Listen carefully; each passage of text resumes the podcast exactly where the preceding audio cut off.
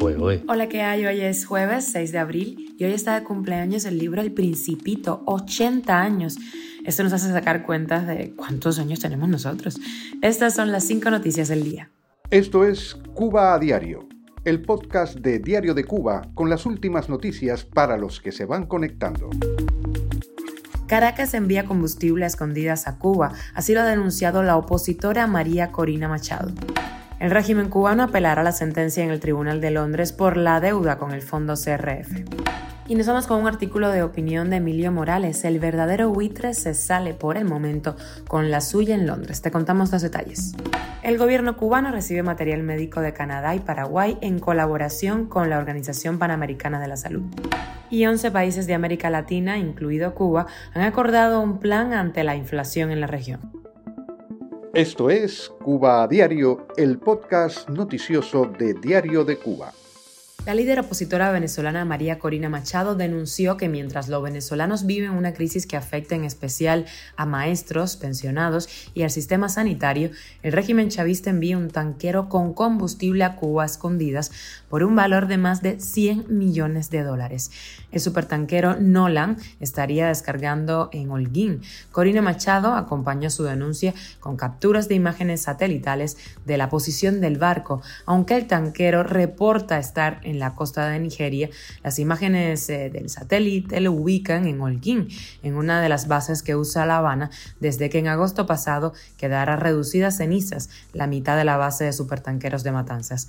La exportación de petróleo de Venezuela a Cuba alcanzó en marzo el promedio mensual más alto desde agosto del año 2022. Cuba a diario. Y el Banco Nacional de Cuba anunció que apelará el fallo de la Sala Comercial del Tribunal Superior de Londres que desestimó el fondo inversor CRF como acreedor del Estado cubano, pero sí decidió que la entidad financiera tiene que hacerse cargo de una deuda de 72 millones de euros que contrajo el gobierno cubano en tiempos de Fidel Castro. Así lo anunció el miércoles el ministro cubano de Justicia, Oscar Silveira. El ministro agregó que considera que la actuación del fondo buitre fue de mala fe.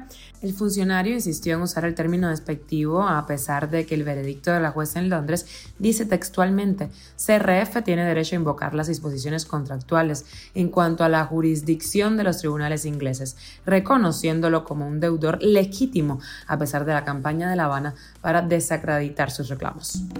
Y sobre el tema te traigo un artículo de opinión del economista Emilio Morales, pero pásate por la página de Diario de Cuba que ya está publicado completo, ¿no? Para que lo leas con calma. En la Alta Corte de Inglaterra y Gales, la jueza Sarah eh, Cockerill notificó a los abogados de las partes que desestimaba la reclamación del fondo CRF contra el Estado cubano. La jueza reconoció que el Banco Nacional de Cuba ya no representa al Estado cubano, papel que corresponde al Banco Central de Cuba desde su creación en el año 1995 el Banco Central de Cuba, según Morales, es un cascarón vacío, es insolvente, no tiene dinero para pagar. La jueza consideró que el fondo adquirió de forma legítima los derechos de dicha deuda y por lo tanto tiene capacidad para reclamar su pago a esa entidad. En ese sentido, la justicia inglesa asestó el martes un revés a La Habana al dar luz verde para proceder con un juicio que podría tener consecuencias potencialmente graves para el régimen cubano. El gobierno cubano se ha quedado prácticamente sin líneas de créditos, reconoce una deuda de 20 mil millones y hasta sus aliados suspenden la inversión en la isla. Ante esta realidad se impone hacer un descubrimiento de todos los activos que tenía el Banco Nacional de Cuba al momento de adquirir su deuda con el fondo CFR. ¿A dónde fueron a parar estos activos? ¿Quiénes son sus nuevos dueños? ¿Es el Banco Central de Cuba? ¿Son empresas ocultas en paraísos fiscales? ¿O están en manos de testaferros del régimen? Descubrir esto sería lo interesante que puede venir ahora en este juicio. Cuba a diario. Y donaciones a Cuba, el gobierno de Canadá, en colaboración con la Organización Panamericana de la Salud, ha donado 321 refrigeradores para fortalecer la cadena de frío y el almacenamiento y distribución de vacunas cubanas.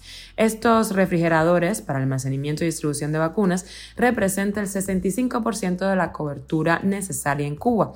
El doctor José Moya Medina, representante en Cuba de la Organización Panamericana de la Salud, afirmó que la entrega de estos equipos, que han sido precalificados por la Organización Mundial de la Salud, es el resultado de un programa de cooperación de Canadá con 25 países americanos. Durante el acto oficial de entrega, el jefe de cooperación de la Embajada de Canadá en Cuba dijo que su país ha concedido 50 millones de dólares canadienses a la Organización Panamericana de la Salud para el proyecto Acceso a las vacunas contra la COVID-19 destinado a poblaciones en situaciones vulnerables en las Américas.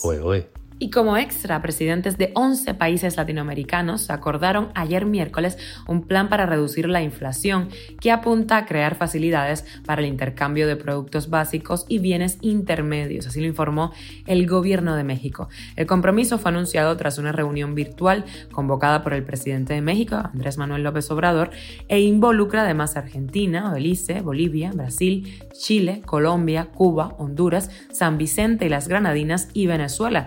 Los países miembros de la CELAC llamaron además a otras naciones de Latinoamérica a sumarse a su iniciativa para el intercambio de productos. Esto es Cuba a Diario, el podcast noticioso de Diario de Cuba, dirigido por Wendy Lascano y producido por Raiza Fernández. Y hasta aquí llegamos por hoy. Gracias por acompañarnos en Cuba a Diario. Recuerda que estamos contigo de lunes a viernes en Spotify, Apple Podcast y Google Podcast, Telegram y también síguenos en redes sociales.